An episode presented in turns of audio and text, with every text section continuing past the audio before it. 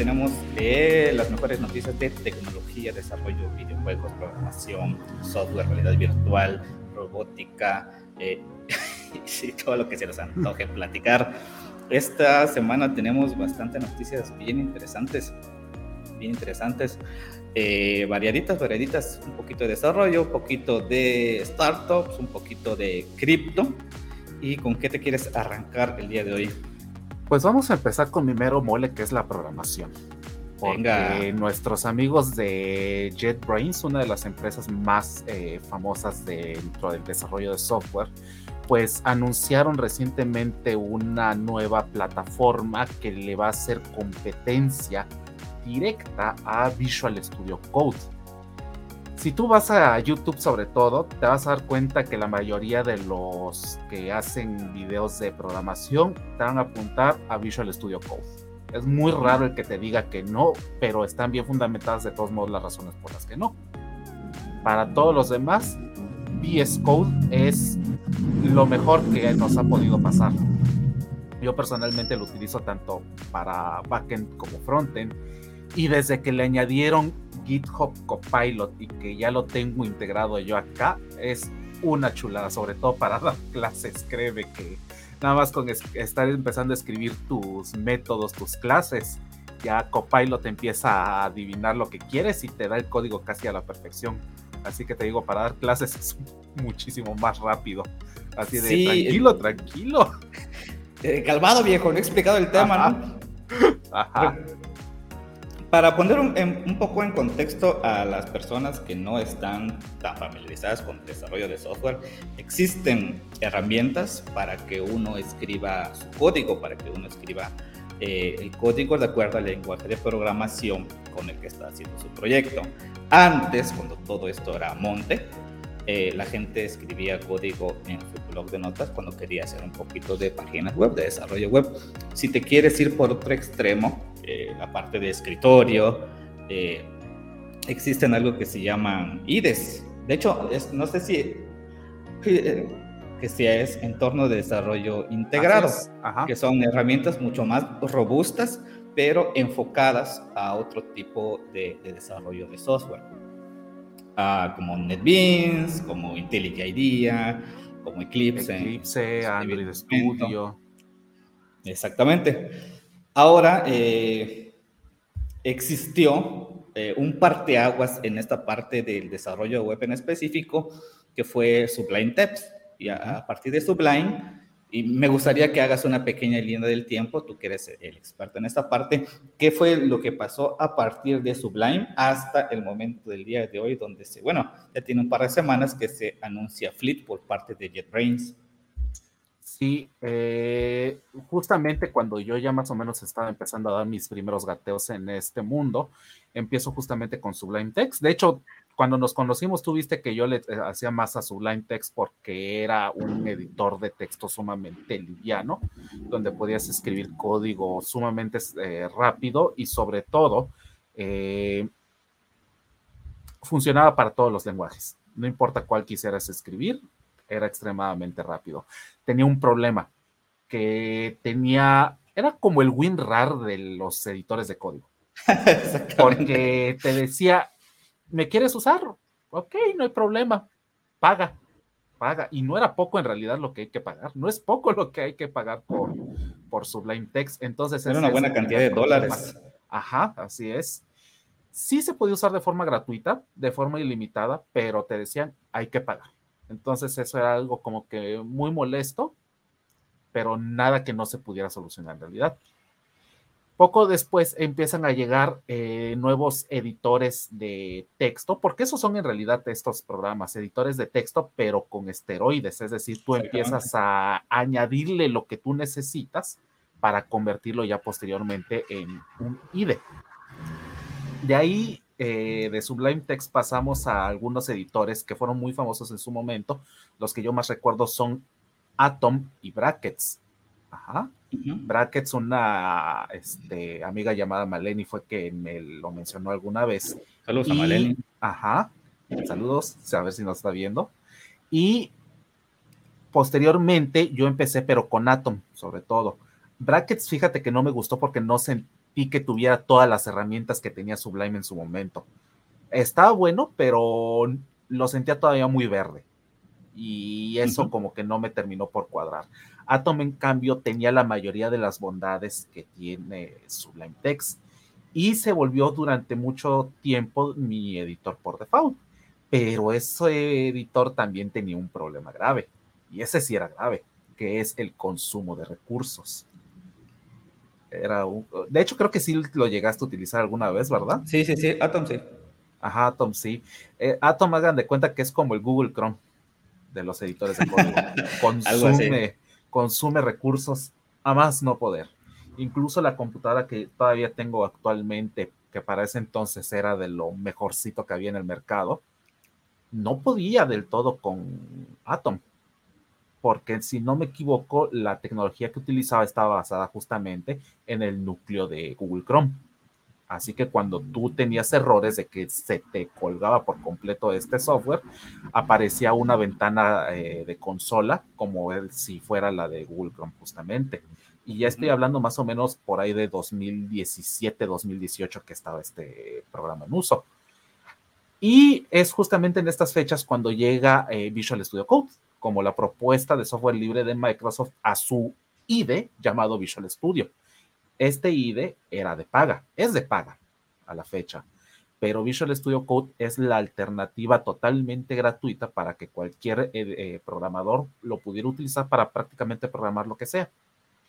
Y a diferencia de a cómo se presentó Brackets en su momento, Visual Studio venía con una muy buena cantidad de buenas propuestas. Muchos de las, muchas de las, ¿cómo se llama?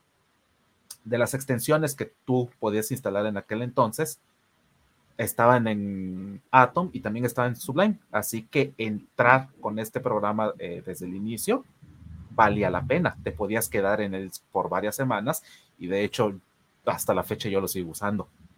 A tal grado de que ya es prácticamente un buen IDE con todas las extensiones que tú le puedes poner. Por ejemplo, con Visual Studio Code tengo un motor de base de datos, no un motor, tengo una extensión que me permite conectarme a bases de datos, tanto locales como remotas, desde cualquier parte del mundo, ahí las puedo tener. Aquellas personas que se dedican a hacer API REST, tiene una extensión que funciona exactamente como Postman. Postman es un programa que te permite testear las los diferentes endpoints que tú vayas haciendo para el backend con tu API REST. Así que esto lo puedes hacer desde acá sin necesidad de instalar otros programas. Entonces Visual Studio ya llegó a tal grado de que puedes instalar extensiones tal que ya no necesitas ni siquiera salir de la pantalla. Incluso para los que hacen HTML básico, puedes montarte un pequeño servidor que te muestra dentro de la misma eh, plataforma la página web sin necesidad de abrir un navegador. O sea, todo eso es lo que hace un IDE. Y por esto y muchas cosas más es que Visual Studio Code actualmente es el rey. No me van a poder desmentir. Vayan a varios eh, canales de YouTube de desarrollo de software y es VS Code el, este, el indiscutible ganador. Pero a ver, a ver, si no le quitan este trono los amigos de JetBrains con su nuevo y flamante editor de texto llamado Fleet. No sé si se pronuncia Fleet o, Fleet. No, bueno, realmente creo que es Fleet, ¿no? Te puedes este, compartir pantalla de la, de la página de JetBrains, la que tenías ahí hace ratito. A huevito, dame chance. Ahora, ahí está. Eh, hay, que entender de que creo que capítulos pasados ya lo hemos platicado mucho. Eh, Microsoft está haciendo muy bien las cosas. Entonces, si algo se criticaba mucho a Microsoft antes, era específicamente el Visual Studio, eh, cuando estaba enfocado mucho a, C Sharp, a, a, a .NET pero se montó al barco esto de los editores ligeritos. Yo creo que agarró cosas muy buenas de Sublime, agarró cosas muy buenas de Atom, y la gente que está atrás del desarrollo de Visual Studio Code como tal, le, pegaron un hitazo pero potente, ¿no? A tal punto que muy poco tiempo se ha logrado establecer eh, como el editor por defecto eh, preferido de los desarrolladores. Ahora, ¿qué nos ofrece Fleet? ¿Qué dice ahí la página de, de JetBrains? Pues aquí te lo están vendiendo primero como el ID de nueva generación tan solo ver eh, así a nivel visual lo que nos están presentando en la primera imagen es un buen feeling. O sea, visualmente me gusta. Claro, se ve que esto está orientado a Mac. Esta es una interfaz que va directamente a Mac, por lo que estamos viendo aquí de los, botones, para, ajá, por los botones. Pero me imagino yo que va a ser muy similar, si no es que idéntico, a la versión que tendríamos nosotros en Microsoft Windows o Linux posteriormente. Te ponen aquí, construido desde cero, 20 años. Eh, es el resultado de prácticamente 20 años por parte de JetBrains en el desarrollo de sus IDEs y utiliza motor de procesamiento de código de IntelliJ con una arquitectura de IDE distribuida y una interfaz usuario totalmente renovada. Claro, que también hay que entender que todo mundo dice que está innovando, que todo mundo dice que es nuevo, y, sabemos que no, la, neta sabemos que las funcionalidades se copian, así como pasó en su momento con, con Instagram y las historias, y que después todo mundo ya tenía historias, así también pasa exactamente aquí. Hay, muchas cosas que son recicladas, obviamente le está poniendo eh, JetBrains de su parte para para poder eh, hacer un diferenciador de lo que ya existe en el mercado y sobre todo yo creo que va a ser una muy difícil batalla tratar de destronar a, Visual. Sí, sobre todo porque dice arquitectura distribuida para una mayor flexibilidad. La arquitectura de Fleet diseñada para que sea compatible con varias configuraciones y flujos de trabajo. Puedes ejecutar Fleet en tu equipo directamente o trasladar algunos de los procesos, por ejemplo, el procesamiento de código a la nube eh, y aquí te dan algunas de las eh, herramientas que va a tener. Por ejemplo, esta que se llama Space. Empieza a trabajar rápidamente en un proyecto alojado en Space con un entorno de desarrollo listo para usar. A mí me suena a qué es lo que puedes hacer actualmente con esta vaina llamada eh, GitHub Code Spaces. Creo que ya no se llama así. El caso es que tú puedes trabajar un repositorio de GitHub. Es más, lo voy a poner de, de demo. Creo que aquí debo tener un repositorio.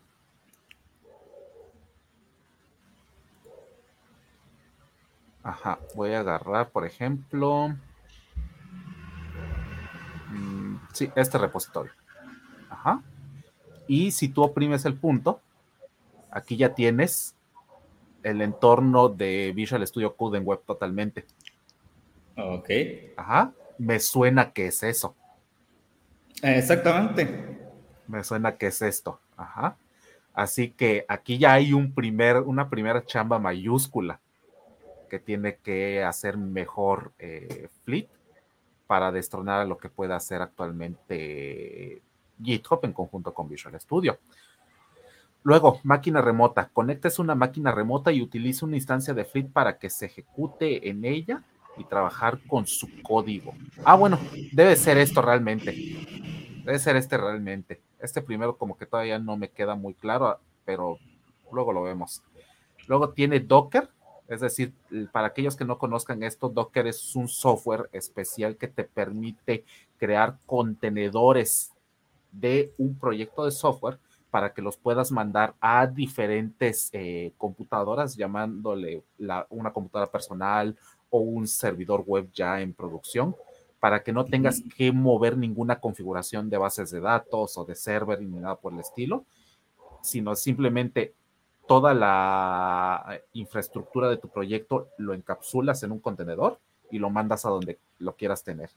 Y parece que Fleet va a tener próximamente una conexión con Docker cosa que actualmente igual ya tiene justamente eh, Visual Studio Code.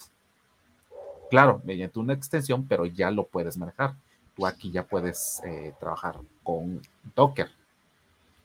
Y aprovecha la potencia de las máquinas virtuales para crear su aplicación y ejecute Fleet junto con el motor de procesamiento de código de IntelliJ. Mm. Es así, desconozco cómo va a funcionar, así que es cuestión de esperar. Esas son algunas de las cosas que tiene aquí preparada esta, este nuevo programa. Y aquí es donde hay que enfocarse realmente. ¿Qué es lo que puedes hacer? Y yo creo que está hasta el final por cuestiones obvias, ¿no? Ajá, si se dan cuenta, acá nada más tenemos ocho lenguajes de programación que puedes tú utilizar de momento. Java, Kotlin, Python, Go, JavaScript, Rust, TypeScript y JSON, que son de las cosas que sí se utilizan más eh, actualmente en este, en este mundo laboral. Pero también te tienen que a la espera PHP, eh, C, C Sharp y HTML, cosa que me causa ruido a mí en lo personal. Porque, ok, PHP te lo compro. Nada más te compro PHP porque no es precisamente el lenguaje más popular. No digo que es el más utilizado o el menos utilizado. Se sigue utilizando bastante PHP pero no es precisamente el más querido por la comunidad de devs. Pero C, ese sí me causa algo de extrañeza que no esté allá arriba en la lista. Y HTML más. de, hecho, de hecho, creo que lo platicábamos ese día, ¿no? El que me sacó más de onda fue HTML, que podríamos meterlos dentro de la canasta de, de lo básico. Ajá. Así es. Los otros tres, bueno, todavía C Sharp igual como sea, es sobre todo para aquellos que trabajan con tecnologías de Microsoft. Pero C más que creo que todavía muchas escuelas lo están enseñando como primer lenguaje de programación y HTML que se ve todavía desde más abajo de las carreras, como que deberían estar ahí. Y poniéndolo con el cómo inició Visual Studio Code, que no me dio ninguna limitante en su momento sea, todos los lenguajes, creo yo, sin ningún problema los podía utilizar en el momento de su salida. Lo mismo con Atom, Sublime ni se diga. Entonces aquí como que hay algo raro. Y es que si quieres empezar haciendo web, no veo por ningún lado a CSS. Ajá. Ah, qué bueno que lo mencionas, ¿eh? Porque eh, igual, sí, eh, ahora sí que para web, la, la triada es HTML, CSS y JavaScript. Así que si alguien quiere hacer web con esto, pues creo que no se va a poder. De, inicio no. Entonces, eh, pareciera por el tipo de lenguajes que ya es compatible, que está hecho como para programadores experimentados, gente que ya está establecida en algún tipo de IDE y quiera probar algo diferente como para alguien que empiece a aprender o dar sus primeros pasos en cualquier ámbito de la programación, simplemente no se lo recomiendo. Para eso, pues que se descargue algo de lo que ya existe, de lo que está bien establecido. Así es. Aquí, ah, esto es lo que quería saber de Space, que parece que te va a dar entonces una máquina virtual donde vas a poder estar haciendo entonces tu trabajo. Y tu equipo igual se puede conectar a esa misma máquina virtual y ya juntos hacen software colaborativo. Te dice que vas a tener a tu disposición una máquina con un CPU de 16 núcleos, 32 gigas de RAM y 40 de almacenamiento. Nada despreciables para, para empezar. Sí, es, eh, esto es lo, que te mostré con más o menos el concepto que tiene GitHub, con lo que mostré hace rato de, eh, ¿cómo, se, ¿cómo le llaman acá? GitHub Dev. Ajá, va más o menos por esos lares. La ventaja acá es que todo lo mandas directamente a tu repositorio de GitHub, así que aquí en tiempo real puedes estar haciendo los cambios. Pero no hay la parte colaborativa que parece que sí ofrece Spaces. Así que tampoco está tan mal. Claro, pues yo creo que aquí vamos a estar bien pendientes de cómo va evolucionando este proyecto porque se ve muy interesante, aunque la verdad es que está bastante verde todavía. Así es. Yo ya pedí, de hecho, mi. mi este, ¿cómo ¿Estás en cola? Sí, ya, ya, ya pedí que me dieran el acceso anticipado. Va a tardar algunos meses, definitivamente. Es lo mismo que me pasó con Copilot, pero ojalá valga la pena. Excelente. Pues bien, ahí terminamos el tema de eh, Flip y JetBrains. Y vamos a brincarnos ahora a la parte educativa. Ahora vamos a hablar un poquito de Platzi. Platzi es esta empresa, ya, ya no se le puede llamar una, un estado, y eso es una empresa bastante establecida, que se dedica eh, a la educación en línea, a la educación en tecnología. Te ofrece, parece comercial, te ofrece infinidad de, cursos de desarrollo, de marketing, diseño, eh, habilidades blandas, o sea, inglés, hay, hay, muchísimos cursos y nosotros estamos precisamente hablando de este tema porque tenemos en eh, una suscripción activa de Platzi Master, no, Platzi Expert eh, Plus, que pagamos entre los dos. Y que la verdad es, ya vamos por el segundo año, ¿verdad? Ya vamos por el segundo año que estamos suscritos. Eh, ya estamos como en medio camino del segundo año. Exactamente. Ahora sí que sí me gustaría aprovechar más la plataforma de lo que la, utilizo, pero al menos me sirve a mí para este, sacarme de dudas cuando estoy atorado en algún tema. Ajá. Y ya me prometí que este año, o sea, como sea el de inglés, sí lo voy a tomar. No sé cómo, pero el de inglés sí. Sí, porque ya, ya no es de que, ya no es de que, ay, es que es un lujo. Ya ni siquiera es, que sea necesidad, ya es el mínimo. Sí, exactamente. Es un skill que sí o sí debemos de tener. Sí, igual yo lo tengo propuesto este año, y sobre todo porque pues en la maestría me lo están exigiendo, así que no me voy a escapar por, por ningún lado. Y pues bueno, ¿qué novedades tenemos con Platzi? Pues que levantó una serie B, una segunda ronda de inversión por 62, creo, 60, 62 millones de dólares. Es un dineral. Y da gusto, da gusto en primera porque somos usuarios activos.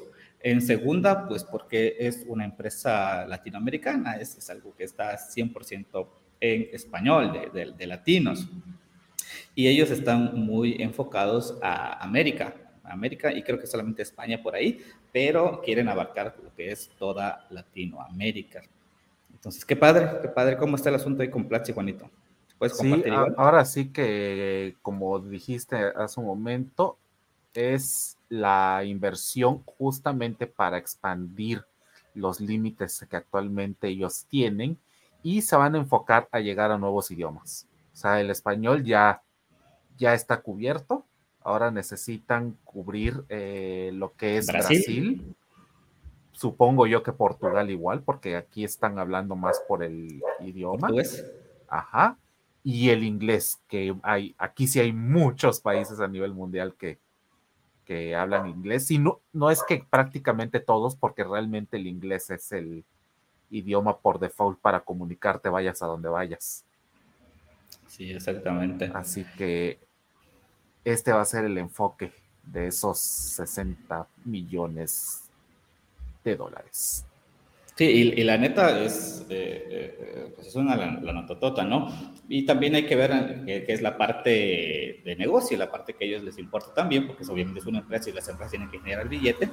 Obviamente el tamaño de Brasil es enorme y al tener los cursos eh, enfocados para ese sector en portugués, va a ser un crecimiento brutal, va a ser un crecimiento brutal que pues les va a ir muy bien, ¿no? Y pues también al parecer que eh, la suscripción para nosotros, por ejemplo, eh, va, a ser un poquito más económica, porque la verdad sí es cara, hay que decirlo. Sí. Aunque ellos te lo venden de que menos de un dólar al día y lo que quieras, la verdad es que sí es cara. Son casi 6 mil pesos eh, los que tenemos al plan año. Ajá. Y ahorita sí, sí le bajaron. A mí me parece hace rato que entré la, la, la promoción para un año más en 3000 y cacho, ¿no? sí ha ah, bajado bastante. Podemos observar. exactamente. Y, creo que estoy seguro que ya debe estar el plan navideño activo. Entonces, sí, la, neta es que sí le están bajando. Ah, ahí está, 3.990. De hecho, ah, duele. Duele porque nosotros la conseguimos a este, la compramos este año a este precio, ¿verdad? Exactamente. Ah, no, este. Es que nosotros, tenemos Expert Plus. Plus, ajá. ¿Qué es lo que pasa con Platzi? Que ellos te dan un pago por suscripción. Vean, de hecho, cuánto es mensualmente. No es poca cosa a comparación de otras plataformas que se dedican más o menos a lo mismo, pero claro, Platzi tiene de todo. Ahora sí que quieres aprender de negocios, quieres aprender de imagen, quieres aprender de programación, quieres aprender de Bitcoin, aquí lo puedes encontrar fácilmente, cosa que otras plataformas no lo hacen porque es como que más de nicho así que por eso se abaratan más los costos. En el mejor de los paquetes, que sería el Expert Plus, tú puedes pagar para que dos personas tengan acceso a la plataforma y así prácticamente sean amichas, como lo estamos haciendo justamente nosotros, que de haber tenido este precio como que hubiera sido muchísimo más cómodo. Y así sí vale la pena porque los pagos que estamos haciendo pues realmente no duelen. Es como si pagáramos una suscripción de streaming más. Tal cual, tal cual. Entonces, eh, estos son los paquetes que actualmente maneja Platzi. Ah, bueno, tenemos aquí igual otros para empresas, pero eso se, se consiguen aparte. Ahí está. Estoy muteándome porque como mi perrita aquí y anda acelerada. no la tienes pues ahí. No la tienes ahí para presentarla. ¡Ay, qué cosa! Una ratita. es, la mascota de Zona Nerd. Pero bueno, seguimos. Entonces, así las cosas con Platzi. la, neta es que se agradece, se agradece que ya vayan a tener un poquito de más barato, más barato los pagos y sobre todo que cada vez tengamos más cursos. Eso la, verdad ayuda mucho a que uno siempre esté actualizado. los intereses de uno son bastantes. Ahorita mando, mando los cursos de, de cripto. La verdad están bastante buenos. Los primeros básicos ahí, ahí vamos, pero yo sé que mientras vaya avanzando con Smart contracts y la creación del NFT, se va a poner un poquito más, más rudo el asunto, pero pues agradece que tengamos toda esa información al alcance, obviamente pagando lo que se debe pagar. Esos de cripto no son como para que los ponga ahí de fondo mientras estoy trabajando, ¿o sí? Eh, no, no, no, no, ah, hay que sentarse. Sí, me imaginé. Los primeros que, que, son de historia, porque hay dos que son en audiocursos, historia de cripto, historia de Bitcoin y cosas así, sí, te las puedes. Pero a partir del cuarto, quinto, yo voy por el cuarto, ya tienes que tener ahí como que tu libretita a la mano, porque ya hay temitas que, que sí hay que ponerse trucha para, para captar el asunto. Me imaginé, pero pues Qué bueno. Qué bueno, qué bueno, ¿eh? porque sí hace falta. Igual estaría bien para los que queremos aprender inglés, que cuando saquen los cursos en ese idioma, igual consumirlos así, para practicar el oído y al mismo tiempo aprender el tema en turno. La neta, la neta que sí. Pues bien, ahí las cosas con Platzi y su ronda millonaria de, de inversión. Y ahora, ya que estamos hablando de cripto, vámonos con nuestra siguiente y última noticia de la noche. ¿Qué onda con Electra? Dios mío. Hace unos meses, no sé si llegamos a hablar de esto en algún capítulo previo, que un tipo ahí X llamado Ricardo Salinas, dueño de un disque banco llamado Banco Azteca, eh, andaba publicitando que su banco iba a empezar a aceptar cripto, pero el gobierno aquí en México les dijo, Mm, calmado, calmado, calmado, que las cosas no son así. Y prácticamente le eh, negaron la posibilidad de que Banco Azteca manejara eh, las cripto, porque aquí en México todavía no hay regulaciones respecto a esta criptomoneda. Pero este se salió con la suya y nos salen con que Electra ya acepta Bitcoin como método de pago. La verdad es que hay, hay varios puntos que quiero tocar en esta parte. Uno, el señor quiere Bitcoin, el señor quiere Bitcoin y está buscando la manera de tener Bitcoin sin que él haga el mínimo esfuerzo. Eh, dos, lo quiso hacer a través de Banco Azteca, pero el gobierno dijo, hey, hey, hey, nosotros aquí en México estamos en la prehistoria, todavía ni siquiera tenemos la mínima idea de lo que son los criptoactivos. No, no, no, aquí va a haber una bronca. Tres, este señor eh, se, se, le conoce por ser uno de los empresarios más rebeldes del país, con sus publicaciones, con sus comentarios, con sus tweets, con las cosas en que las que hace. A veces un tanto soberbio, a veces un tanto eh, como que humilla. O sea, no es un empresario de esos que, que, que, que se dan a querer, pues. Ajá. Y obviamente al ser un hombre de negocios tuvo que buscar algún hueco legal para salirse con la suya, que es lo que mencionaste. Entonces le dijeron, hey, no se puede a través de una institución bancaria. Y partiendo de ahí, obviamente Bitcoin es descentralizado. Desde allí el gobierno ya está mal, nunca lo va a poder regular, pues, a menos que se invente porquería y media, pero pues al Bitcoin nadie lo controla. Y le dijeron, pues que no. Entonces, ah, ok, si a través de una institución bancaria no lo puedo hacer, pues lo voy a hacer a través de otro negocio que me genera ahí tantita lana que se llama Electra, que es donde el, muchos porcentaje de los mexicanos le venden su alma a este señor al utilizar las famosas ventas a crédito, en donde compras un producto y terminas pagando incluso hasta dos o tres veces el valor real de ese producto con el sistema de los micropagos semanales a crédito. Entonces, ahora, dentro de la página de, Electra, va a haber una pequeña sección donde te van a aparecer ciertos productos en donde ya te va a aparecer la opción de que tú lo puedas pagar con Bitcoin. Aclaro, con algunos eh, puntos, con algunas, eh, vamos a llamarlo ahí, letras chiquitas, para que Electra no pierda, obviamente, porque sabemos de la volatilidad del precio del Bitcoin. Pero, eh, pues este señor está sus productos ahí, ganando dinero y ganando Bitcoin. ¿Cómo lo ves? Pues que en primer lugar, habiendo muchos lugares donde ya puedes comprar a meses sin intereses, no sé por qué meterse Electra. Pero bueno, ya es cosa de, de cada quien y lo que quiera o pueda hacer, mejor dicho, con su dinero.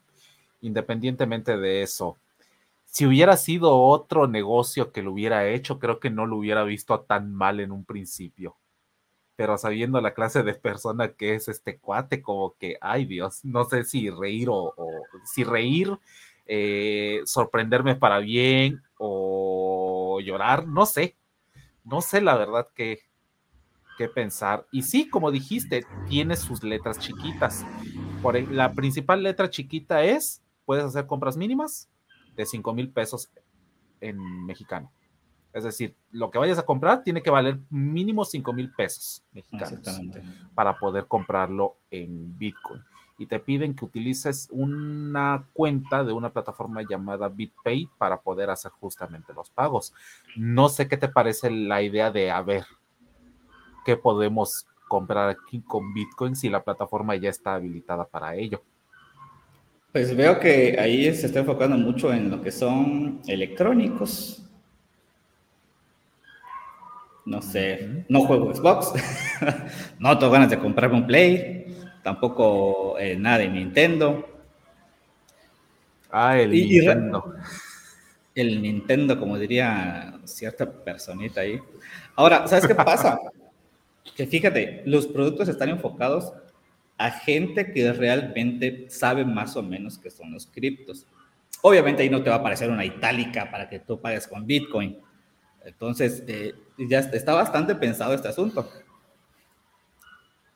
Sí, así es. Fíjate que todo lo que me aparece aquí hasta el momento es videojuegos y es en la página de promociones Bitcoin de la plataforma. Entonces, definitivamente, a ver, por ejemplo, este Switch. Eh, comprar ahora. Vamos a ver qué pasa si pongo aquí a comprar ahora. Y Juan en vivo acaba de comprar un Nintendo Switch sin querer porque ya tenía vinculada su tarjeta. Así en caliente. Ah, ingresa, resumen. Pues no veo la verdad dónde. No dice por ahí pago con cripto o algo así. Ah. ¿Ya pusiste cantidad? cupón. ¿Desde una pieza? Mm. Bueno, creo que hay que husmearle bien para, para ver la, la opción. A ver. Eh, sí, creo que hay que husmearle bien porque sí está bastante extraño. Se supone que es un producto de, de 7 mil pesos, así que debió aparecer ahí en la... Ahí debió aparecer la opción para hacer la compra de cripto, pero... Ahora bien, estaba pensando ahorita que, que vi esa pequeña regulación de que el gobierno está diciendo que pues es algo no, que no está regulado por el sistema bancario y lo que quieras. Pero, por ejemplo, tenemos a Bitso, que Bitso realmente no es un banco, pero sí es una entidad que está manejando criptomonedas, criptoactivos, y, e incluso ya es un unicornio. Eh, no sé realmente cómo está manejando el gobierno este asunto de entrar al cripto. Yo creo que debería tener gente que ya sepa cómo está este movimiento para no atrasarnos más en el tiempo. Realmente hay, ve, el caso de El Salvador. Y no estoy diciendo que, meter Bitcoin al, país sea la solución a la economía. No, no estoy diciendo eso. Sino que no te puedes tú pelear con una tecnología que ya tiene muchos años, que tiene muchísimo futuro y que no va a desaparecer. Es algo inminente, es algo que tarde o temprano se va a tener que terminar de adoptar por muchísima gente y sobre todo con las nuevas generaciones. Entonces, tú sí o sí como gobierno tienes que buscar la manera de aperturarte para aprender y para que se vaya homogenizando toda esta situación de tener criptoactivos como si fuera un, medio de pago más, ¿no? Sí, definitivamente. En pocas palabras, acóplate a las nuevas tecnologías o vas a morir. Y aquí no parece, aquí no parece que vayamos a, avanzar en un muy buen rato. No mientras el gobierno siga con esta mentalidad un tanto antigua, pero no me voy a meter más en gobierno porque si no me van a, linchar por ahí. Sí, sí, sí. Pues así las cosas entonces con lo que es Electra, que sí nos dio una auténtica sorpresa con esto de las criptomonedas, el Bitcoin que va a estar aceptando ya tiene aquí eh, la publicidad como que eh, va a estar del 16 al 31 de diciembre para el que tenga 5 mil pesos en Bitcoin. Y ahí se la dejamos. Entonces vamos a cerrar aquí la transmisión por el día de hoy. Les estamos esperando, si es posible, la siguiente semana con un nuevo capítulo. Ahora sí que, entonces, hasta luego.